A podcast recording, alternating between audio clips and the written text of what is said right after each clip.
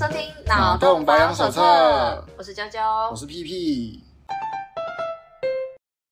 啊，这是一则车祸的消息啊，就是在六号，哎，六号什么时候？六号是不是礼拜六？好，礼拜六的时候，在呃上午啦，就是在高雄发生一个车祸。但是车祸就是蛮常见的嘛，就是哪天不车祸，对不对？哪里不车祸？但这个车祸比较特别。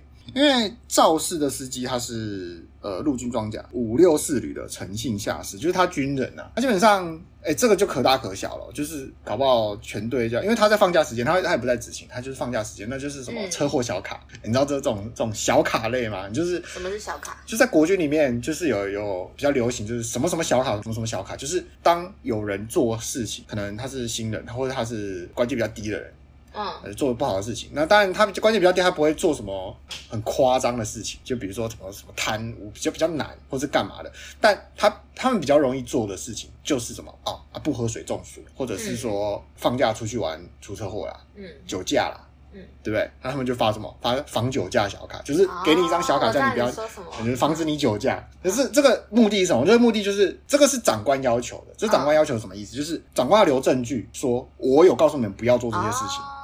这是一种推卸责任的做法，就是什么什么小卡，对，那这个小卡就比较夸张了啊！这是就是说他因为撞死人，嗯，他可能可能要发防撞死人小卡。那除了他们部队的兄弟可能会觉得完了，了对，可能就没有没有价可放之类的，全部通通被收掉，就是说啊，有人出车祸了啊，所以呢，那你们就。放假会出车祸，所以你们不要放假哈。嗯，就这种奇神奇言论，呃，神奇逻辑。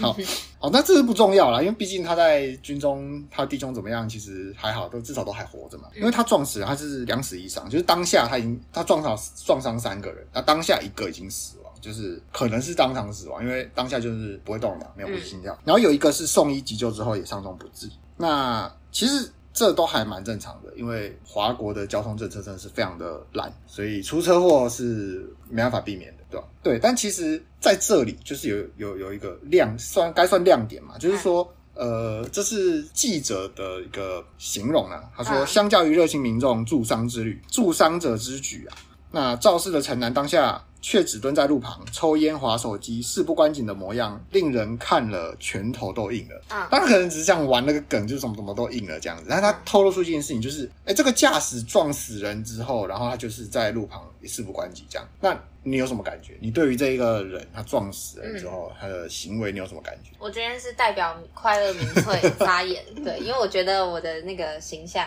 应该要转变一下，对。然后我觉得有一个小问题，就是我每次看到这种标题，我都觉得很问号。哎，就是记者他们在发他们在发稿的时候，其实不是不能带私人立场跟那个自己、哦对啊、自己的话嘛，然后不能就要要保持中立。对，他们怎么会写出这种东西？然后。你刚刚说那个拳头也硬了嘛，对不对？嗯、我昨天才看一篇新闻，他说什么就是有一个好像是美国，我不确定，一个男童他在床上的时候被流弹打中，然后就死亡，嗯、当场死亡。然后那个记者下标也是躺着也中枪，然后就觉得说就是呃一点都不好笑，到底在写什么东西？对，就是如果今天是个网红要来报新闻，那再这样讲，我觉得是就算有趣了，就像我们吗？我们不红 啊，对我意思说呃网呃。就是一个不专，他就是一个不是专业代表，因为毕竟新闻播报记者，你你是领薪水做，他们也不算是领，就是你们是专业的新闻台的，是新闻媒体公司登记在案的一个媒体嘛，对不对？然后你做这样子的报道，就是很很失专业啊，就是让人家一看就觉得说啊，这个到底好不好？就是这个标题到底下的如何？就偏不偏颇？就是。不知道哎、欸，我自己是看不下去，但是我相信他们会这样下，一定是代表了，啊、对，这样就会有人气，就是代表大家接受嘛，这就是那个乐听者的的素质的反应。就是如果我们发现那个卖的东西啊、呃、越来越烂，那代表什么？代表买的人根本就不是货。大家喜欢 CP 值之类，哎、欸，不不喜欢 CP 值，喜欢便宜，便宜。嗯，然后回到刚刚问的问题，就是说看到这个这种新闻有什么感觉？嗯，我觉得就是。如果说我是一般民众，然后就这样子直接看到这新闻啦，我我的第一个反应啦，应该还蛮贴近大部分的人，就是会觉得说，哦，他怎么那么坏啊？怎么就是撞到了人，然后都没有什么感觉？但我后来想一想，我是觉得他应该也觉得自己人生死定了吧？会了。对啊，一一般人可能会觉得，就像你说的，觉得说啊，这个人怎么坏成这样？就是他一点都没有同情心，然后一点道德感都没有，他应该要做什么事，对不对？那这时候问题就来了，他应该要做什么事？对，你觉得他还能做什么？如果如果我是旁观者，我如果是旁观者，就是有有人冲出来的时候的那种旁观者，我觉得我应该也会上前，就是看看有没有需要帮忙。可是如果我是肇事者，就是做错事了的时候，我当下其实是会呆掉。就如果我真的做错事了，然后还很严重的时候，我应该也会傻住，就是我不知道怎么办，死定了。然后尤其又抽烟，我觉得应该也是真的就觉得死定了。就 其实蛮合理的啊，因为你想想看，他他是军人身份嘛，那基本上他就会用应该是比我们更严厉的那个法则了嘛，对不对？啊，既然处罚的方法都已经写好了，那基本上他做什么事情没有办法，就基本上没有转圜的余地啊，他没有办法改变这个结果啦，对吧？都已经撞死一个人了，哦、那他现在做什么事情可以改变这个结果吗？哦、可能是 没有办法，没有，因为我觉得民众听到这个可能会觉得就是有一点有一点无情，就太理性了。哦、对对，但是觉得无情，但是就是、欸，因为我们还是会希望就是看到黑片点，可是都已经死了，就是这就很严重了，对吧？啊，所以一般人可能会觉得说啊，有有有各种道德上面的批判。对，对不对？但是你想想看，你的道德批判跟他实际的情况其实相去甚远。嗯、他死定了，就是很合理，他这么做很合理，因为这就是一个我们就是这个社会建立起来的一个为他建立起来的结果。他今天做了这件事情，那我们其实整个世界可以说整个世界已经告诉他他会有什么下场了，然后也已经告诉他基本上没有办法改。所以对，所以其实他做什么事情是没差，就像是比如说你你死后你去见阎罗王，阎罗王跟你讲说，哦，你这个下十八层地狱了，那你现在乖乖的走下去，跟你现在不爽打那个阎罗王两拳，结果会差别、嗯、有差别吗？啊，我好像懂你意思，你意思是说就是道德应该是要指正我们做哪些事情，可是当他的这个问题严已经严重到没救了。那他现在在做什么？就是他就算立刻过去帮忙 CPR 啊，然后帮忙撑伞什么，没有用了。应该说道德是在，其实道德很轻，你知道吗？哦，就法律是道德的底线，其实道德的线可以画的很高，嗯，但可以画很低啊。但对，最低就是就是低在法律嘛，嗯，对。那因为它的浮动这么大，所以道德其实是在你有选择权的时候，你才有办法导入到道德。你有得选，你才会选择道德。嗯。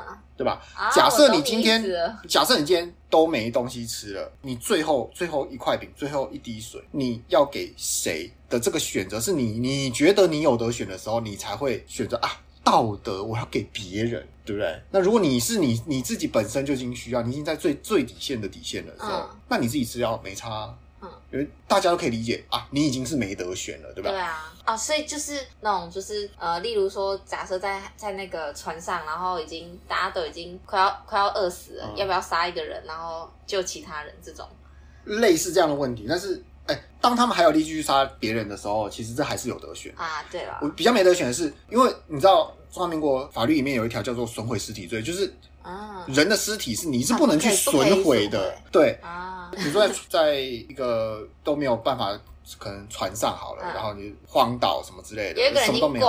对，有人已经有人已经挂了，那剩下的人可不可以吃他的肉来维生？那基本上我们就可以理解，这是没得选，所以应该是 OK 的，对不对？没有道德上就是一不用不用考虑道德了，因为就是旁人旁人在看的时候就会觉得哦，这个他可以接受，对对，他可以接受的情况是你一定是觉得说，因为这些人没得选了嘛，对啊，所以他做这些哦很正常。我们反过来套套在这一个这个军人他他是上士还是下士啊？下士士官的情况上，你想想看，他有得选了吗？他现在已经没有得选了，他做什么都没差了，所以。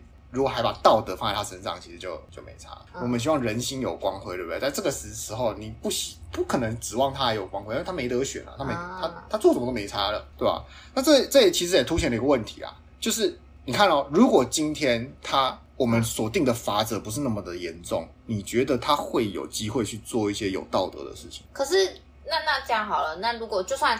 就算这个这个下士，嗯、他跑去就是帮忙 CPR，然后痛哭流涕之类的，那那你觉得这样会比较好吗？哎、欸，有差哦，有差哦，嗯、就是这不是会不会比较好的问题，是他会不会选择这么做？就是就我看来，哦、就其他人看来，因为我们都已经很直觉的认为你杀了人，你没救了，哦，对不对？但如果今天我们已经去除掉，我们 可能吧？如果我们今天去除掉这个概念，嗯，就是他今天是还有还有转圜余地，嗯。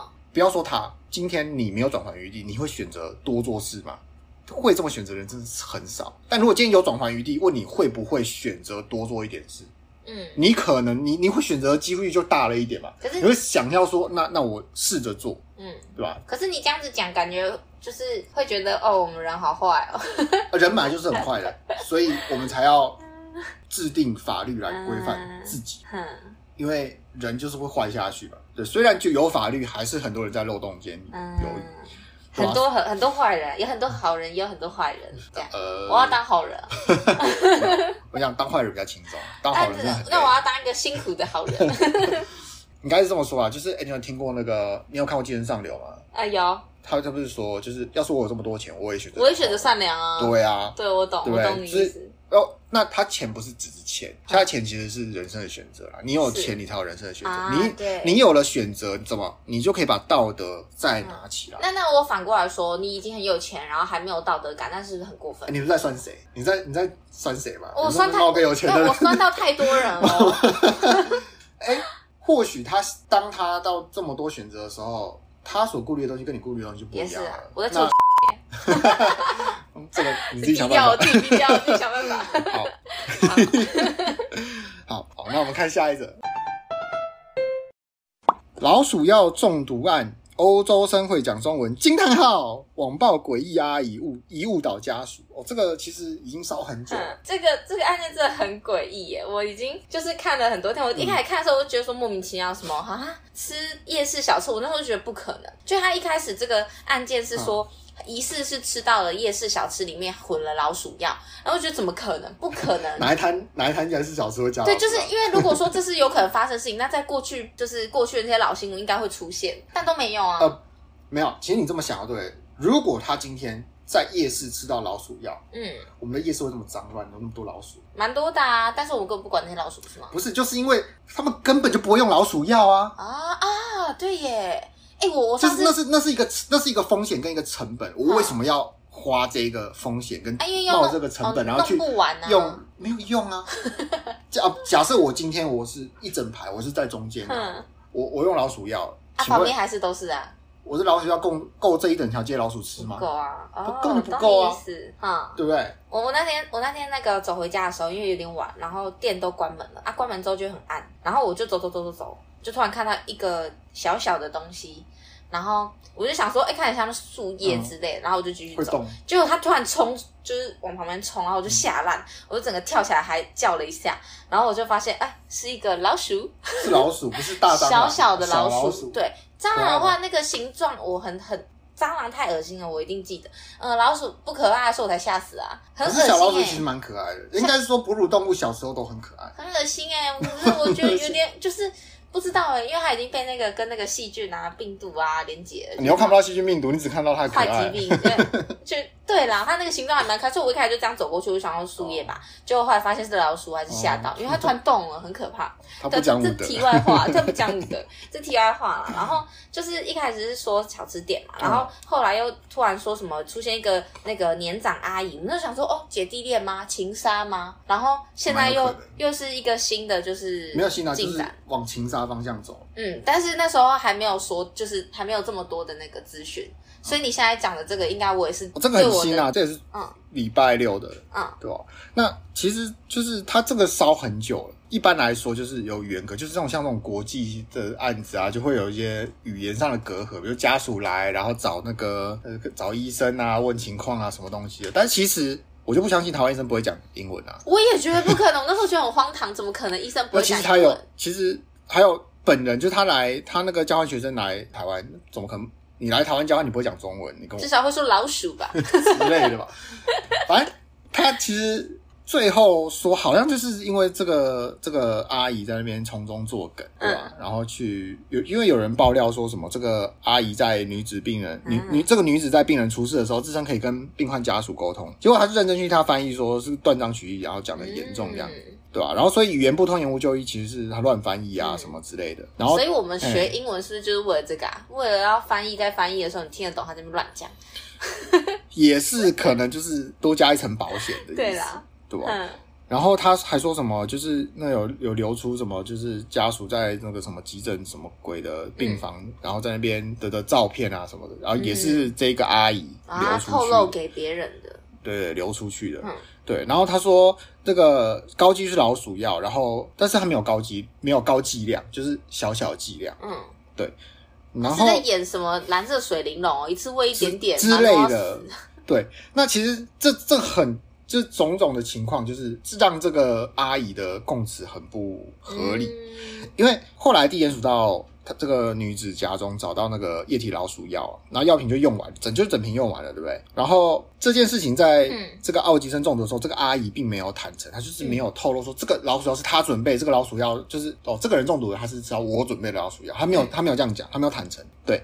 然后这个事情是。那个他的奥吉父母在来台湾的时候还，还哎，好像是还是住在那个阿姨暂住阿姨家，就发现有老鼠药，他告诉检方才才曝光这样子。然后这个阿姨是说，她她供称啊，是说这是她准备说这个这个澳洲奶要离开，他是要自己要吃的，对不对？哦、那其实就有两个不合理，因为第一个不合理是这个澳洲奥吉生其实他三月四月他已经多次身体不适，他已经多次了哦，哦。所以这个不是临时起意或者是。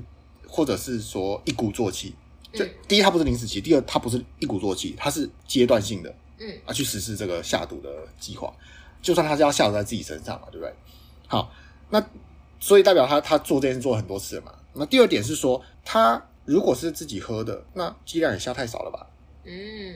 对不对？通常如果你已经你死意坚决，你确定是是你自己要的，通常这样一整瓶什么一整瓶就全部加下去。对，你、欸、可是通常灌下去还是不会死哎，所以老鼠药真的很可怕，就不会死洗胃啊，然后洗一洗之后整个人就坏掉了。哦，没有没有，那是农药啊，不一样。然后这是出血性出血性的老鼠药，就是内出血啊，严重内出血。农药农药还可以洗，然后农药不能农农药不能洗啊，农药没救。嗯农药是可以让你活一段时间再死，然后再死，但你一定会死，好可怕，你不可能活了。那那老鼠药呢？老鼠药我没吃过，我不知道。农药你吃过吗？等一下，农药我有涉猎啦，但是就是老鼠药不知道，老鼠药不太清楚。但农药的机构就是，它是直接破坏，它它不是靠你什么体内的干嘛干嘛，它就直接进去然后破坏，让你让你直接那个组织的纤维化这样。对吧、啊？所以就很不合理啊！就是妥妥的是要杀人嘛，对不对？嗯、但是网络上的声量，就是你你对比之前，像比如说像什么杀那个马来西亚的女生啊，或者是什么香港人来台湾杀人啊这些东西，就很多人就是那时候是不是一一堆人高呼什么，甚至要要死刑啊，干嘛什么严刑啊，说觉得台湾什么什么那个律法太轻、呃，法律这处罚太轻，什么鬼的？哎、哦，这次大家的方向好像没有就没有争锋在这一个点上面。就没有就没有打在这个点上面，大家就打打就是偏来偏去。我觉得这个症结点是不是因为这个犯人是女的？但但我有一个小，就是我的一个小想法，就是我在想，会不会可能是因为这一次的案件太扑朔迷离？因为你看哦，刚刚那两个案件，就是他直接拿刀去行凶的话，那就是一个很可怕的一个一个画面嘛。然后一个你你就是很冲击的画面，立刻就觉得说，哦，这种人不应该存在社会，杀掉杀掉杀掉，死刑死刑这样。但是这一件事情，就是因为他是间接的去毒杀人，就是。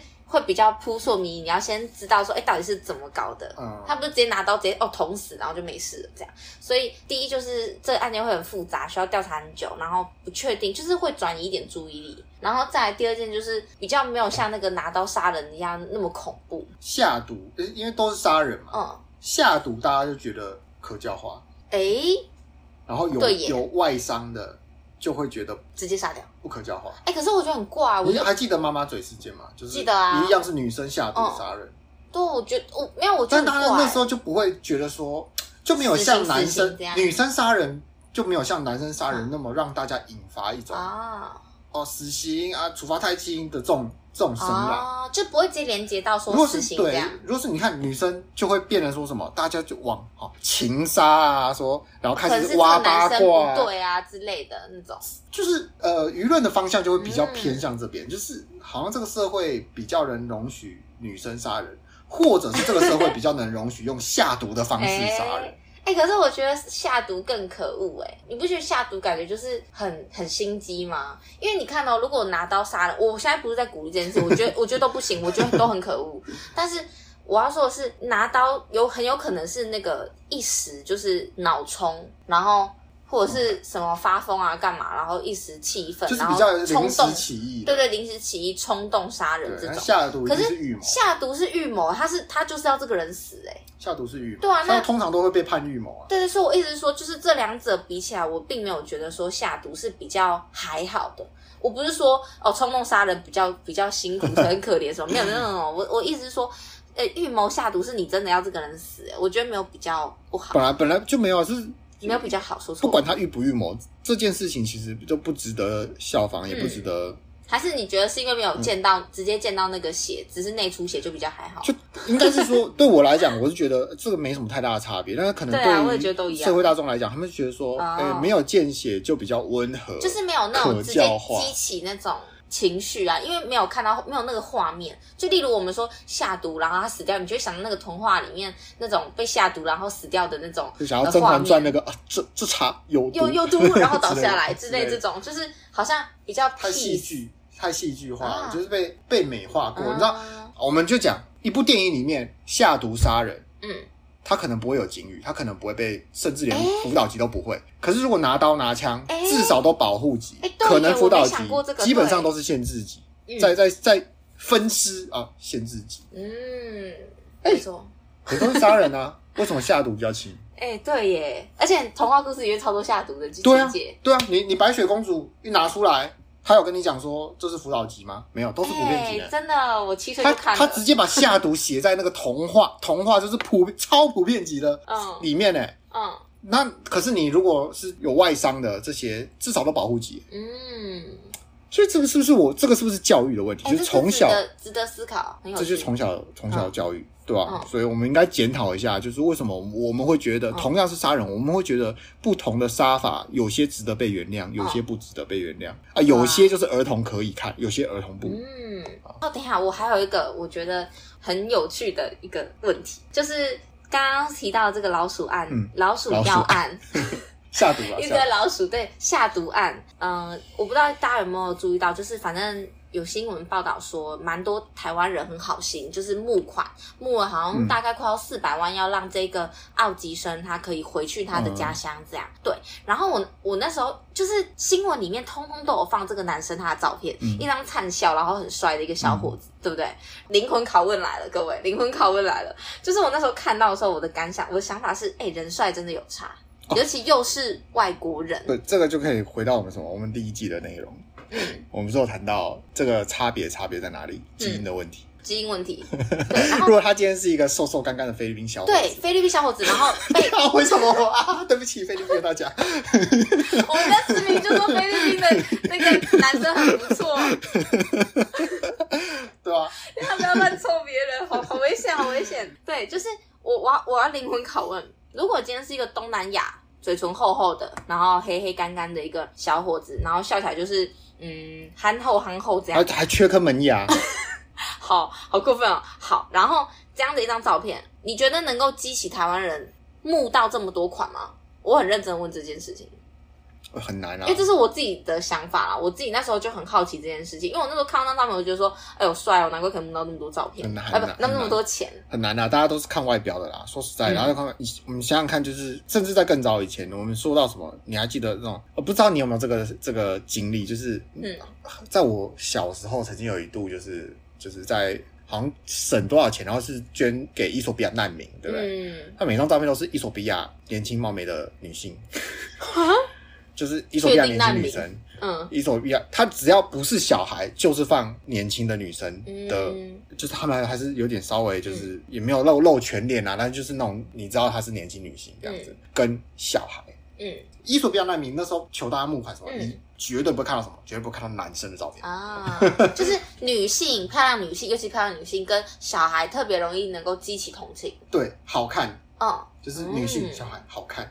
才让人觉得说，哦，我我愿意去做这件事情。那反过来说，那个时候我们他们他们所主打的捐赠，就是帮助伊索比亚难民，是帮助女生跟小孩嘛，男生去死就好。嗯，所以这就是灵魂拷问了。我看看各位观众、听众有没有通过这一集的灵魂拷问，我是没有啦。这是 DNA 的问题。对，我是没有啊。不过我是觉得说，不管他怎么样，我都是不会捐的，因为嗯，他们父母可以过来，为什么他回不去？对啊，他说要包什么医疗医疗专机回去啦。对，那其实我不太确定是不是有办法说让他搭一般的飞机，就还是说他真的没办法下床？不知道哎、欸。那基本上如果他没有办法下床，那其实台湾医疗也不错啦，嗯、留着你。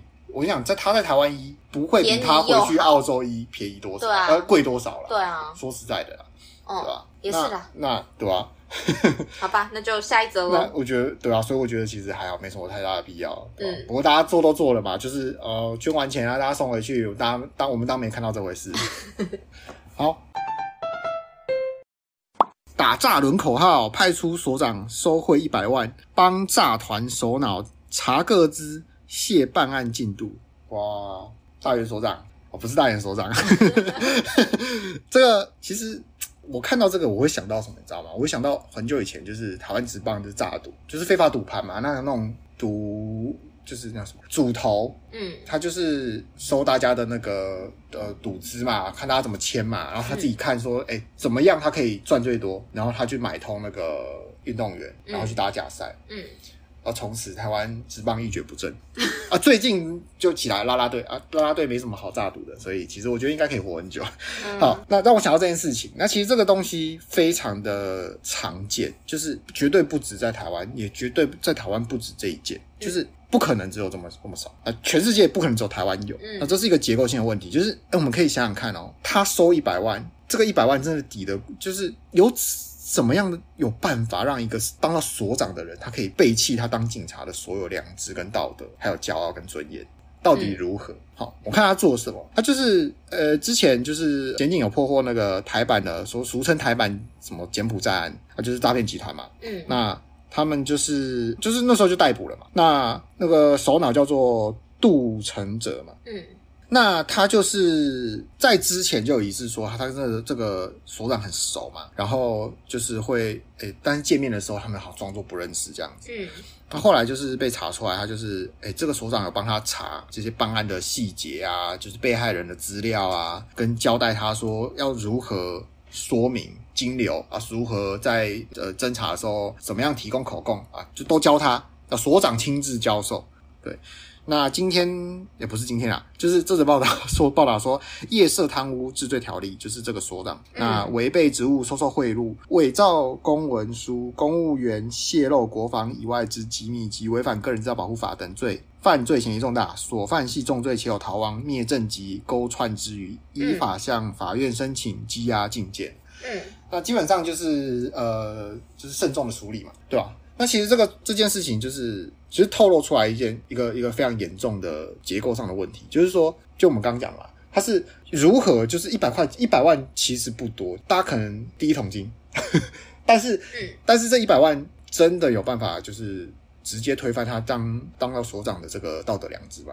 哎、欸，等一下，那那我有个问题是，会不会可能他前面其实收了更多钱，嗯、所以他才愿意这样帮助？哎、欸，你这个说法非常一百万只是现在一百万只是小一小部分被露出来。对对对，我我，我完全相信有这个可能，嗯、对啊，就是可能他做这件事情做的滚瓜烂熟了，这不过是他今天就是啊去巷口买个饮料这样子，可能，但是我不确定，好不好？嗯、这就是带带检警调查出来嘛，对吧、啊？但其实这个这个在真实的办案以外，对我们这些平民来讲，说我们我们有什么启发？就是说，嗯、今天你家巷口，因为宁夏警察局派出所不大，它就在宁夏夜市附近而已，嗯，就小小间的，就是你我家巷口那些派出所。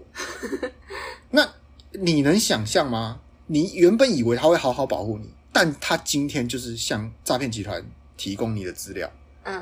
这是一个非常好，其实非常可怕的，但是我、啊、我不确定大家有没有 get 到这一点，就是说今天他抓到了一个，但是这就跟蟑螂一样，你在家里见到一只蟑螂，嗯、那至少还有两百只啊！啊，好恶心哦！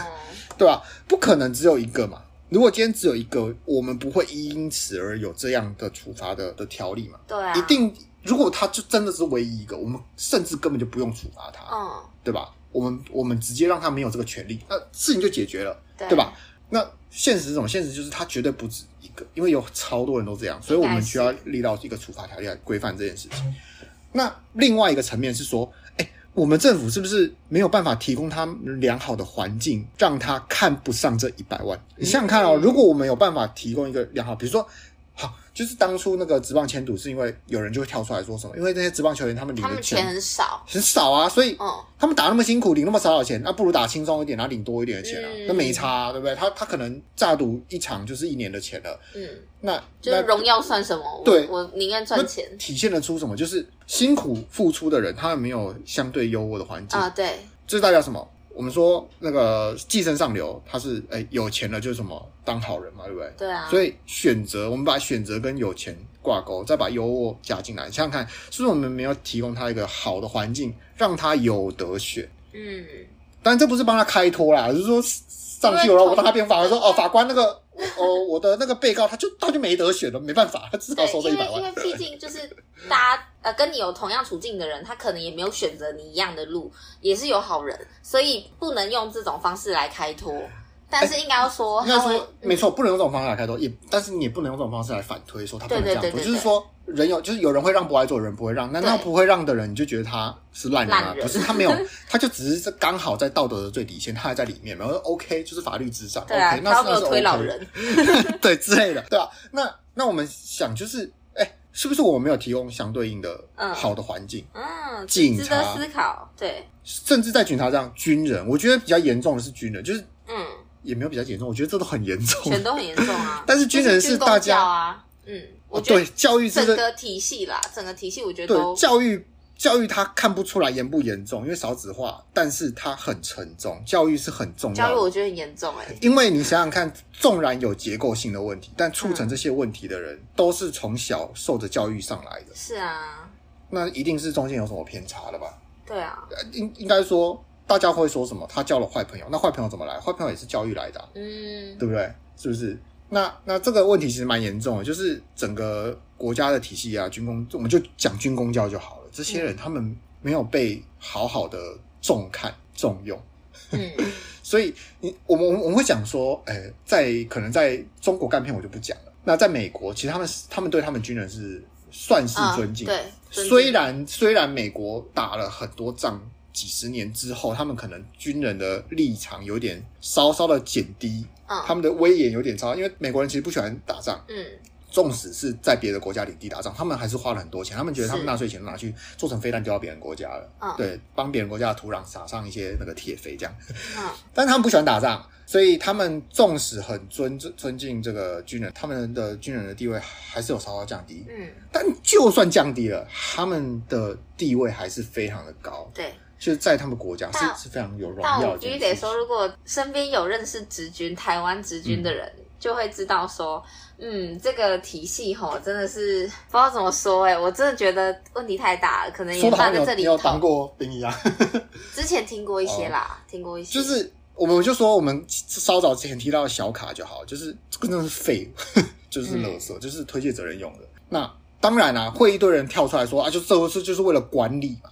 那我只能说，他们就是很烂，那管理管理很管的很烂了。对啊，只能只能这么说，这就是这就是整个结构的问题，就是你你没办法说我改一点就好，改那一点就好，只、嗯、是因为这整个结构好。那今天有谁愿意出来大改？不可能，因为所有的既得利益者就是在现今的架构上得到利益，如果改了，他们就会瞬时瞬间丧失他们自己的利益。因为你如果愿意改的话，就代表说你要把你现在有资源分配给其他的体系，那。你能够拿到的那些利益当然就变少啊，对啊，就是你，你今天你有这个权利，你有这个财产，你你是在现金的架构上有啊，嗯、那这些人怎么会想要改变？会想要改变的都是一些没有办法在上面的人，嗯、但是等他们有办法上来之后，他们还是踩在当下的，所以我们很常说什么换了地，换了位置就换了脑袋，对。不对？有些人当上市长，嗯、就从很聪明的变变得很智障的人。嗯对不对之类的，或是有些人就是从很帅的人变成很智障的人，哎，为什么当上市长会变智障？哦，不管，所以所以就是这是很难解的问题，但是这是一个结构上的问题。嗯，那其实这不是无解，因为大家会说什么？怎么说？啊，这就是如当我们说到结构性问题，就会有人说什么政治很烂呐，肮脏啊，就是搞这政治的人把这个台湾搞得很烂。嗯，大家会这样喊嘛？对不对？嗯，就是从老的甚至到二十几岁的，我都听过。嗯、他们这样谈，那你有想过，我们政治烂是因为你不愿意参与？啊，就有人跳出来说：“有啊，我有啊，我看新闻那些人，我都我我有投票，我有看新闻，然后我也会骂这些人啊。”但当一件事情被新闻爆出来，你才知道，这就是你不关心政治的证据。嗯、到底有多少人在选？我不要说什么选县市长，我们说选里长，你有把那选举公报每一个人的证件拿出来看？我直接中箭。我们直接拿出来，我跟你讲，我个人我是会看，我会每一个人都看，嗯、然后就看到他们有够低能，写什么 什么小学作文。我还真的不会看，我我就是我我我是会去看的人，普通人民。就没有，也不是说不去看就是很烂，就是我们可以检视一下你到底有多关心政治，就是你连你自己的里里长是谁，他做了什么事情，你都不在乎，你只知道中秋节会抽奖，就这样。啊，连里长都不在乎，然后就在骂总统，这样这种感觉吗？也也没有，里长不在乎，你还是可以骂总统啊，是说你里长不在乎，你总统在乎到什么地步了吗？你选。好选市长、选总统，你会把他们这些拿出来，我会把他以前做过事情拿出来看嘛？也是啦，对不对？嗯。那你投，比如说我们投票要投政党票，你会把这个政党的政见拿出来看吗？还是你觉得说这个颜色你喜欢你就投他？嗯。还是你觉得说你喜欢的的名嘴讲什么话你就就跟着，对不对？之类，就像那个股市老师说啥，哪只股票会涨，你就你就跟着买，就就这样啊。就是说，这就是大家害的，对不对？那当然就是说我我今天说出来，可能会觉得有些人会觉得说什么啊，你就只是把问题丢出来而已啊。但我提供的解法就是从真的是这东西就是慢慢改变。对啦，好像是要真的从整个社群一起去改变。对啊，因为为什么那些人可以谈？我跟你讲，他们不是一上就大改，你知道吗？我们、嗯、我们举诶新竹还是桃园的例子。有一个那个他选市长，他他选前他就他自己的政见，他就是说要盖生命园区。选上了，他他就哎达成自己的政见了，就下面人不满，这些人就是没有关心啊，对不对？嗯、你你看，但是反过来说，今天有一个人，他当政治人物，他做做的一上位，他就要开始来搞怪，有办法吗？嗯、是不太有办法，因为你看那个做生命园区的人，大家就现在要罢免他。那为什么有些人就是你他可以在政治界打滚，然后让你说他很烂，可是他活得好好的？他把他的那些就是身边的有关系的相关企业什么的服服帖帖的吧。他打平他要花时间，但是他打平这些动作不代表他是正确的，可能他是也是不太好的。那为什么他可以做到？因为你们不关心呢。哦。因为你们根本就不关心这件事情，所以他们才可以慢慢的这样在暗地里成长茁壮。你们不关心的事情，他就会慢慢的成长。就像现在人可能不关心什么，不关心教育，不关心小孩，你不教你的小孩。那我跟你讲，中国会派人教你的小孩，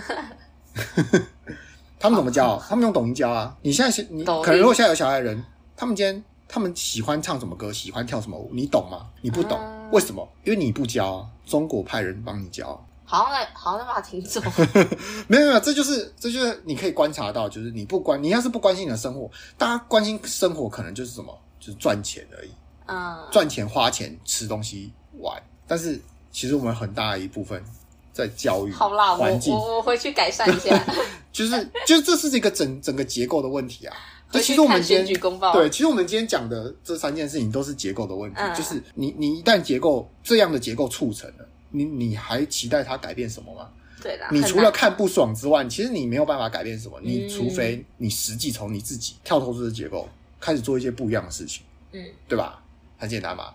就是我如果说我真的看这个哪一个东西很不满，或者是光是社区好，可能我对这个社区的管理员很不满。嗯、其实我可以多去关心这件事情，或者是我自己亲身下去做。可是就是因为我不想，我觉得很麻烦，嗯、所以我不做，然后又一直抱怨那个有做的人，那这样子就是没有什么好对好处，所以就变成说我可能我觉得哪里不好，那我就不要抱怨。我就是接受，就只能接受，不然就离开。对啊，对啊，啊，这个就是让这个恶根留下去，就是像像你刚刚说的很好，就是委员会、管委会啊，就是大楼管委会啊，就大家就是怎样对这个大楼管委会有诸多不满、诸多的抱怨，但是跟你讲说来啊，那你就当那个一起来啊，一起当志工啊，不愿意。对啊，你你那你就进管委会啊，所以我后来就闭嘴啊。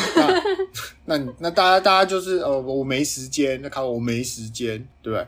然后你就会被。烂政治统治，我跟你讲，会去会积极去参与管委会什么，就是你看哦，大家大家都有自己有工作嘛，我我要工作我才有钱付房贷嘛。嗯，那有有办法参加管委会的都是哪些人？就是那些他有很多户，他躺着收租，然后就在把整个社区改造成他更适合他，他喜欢的样子。对，他甚至不住这里，他就把这边改造成他的商业场所。嗯、啊，你们这些人就是寄生在他商业场所的人。嗯嗯，不要说讨厌啦，真的没有人喜欢呢。真的，但这种这种人在常住在台湾的社区里面，嗯，看过很多。好，那今天大概就讲到这里，感谢大家收听，谢谢大家。谢谢大家。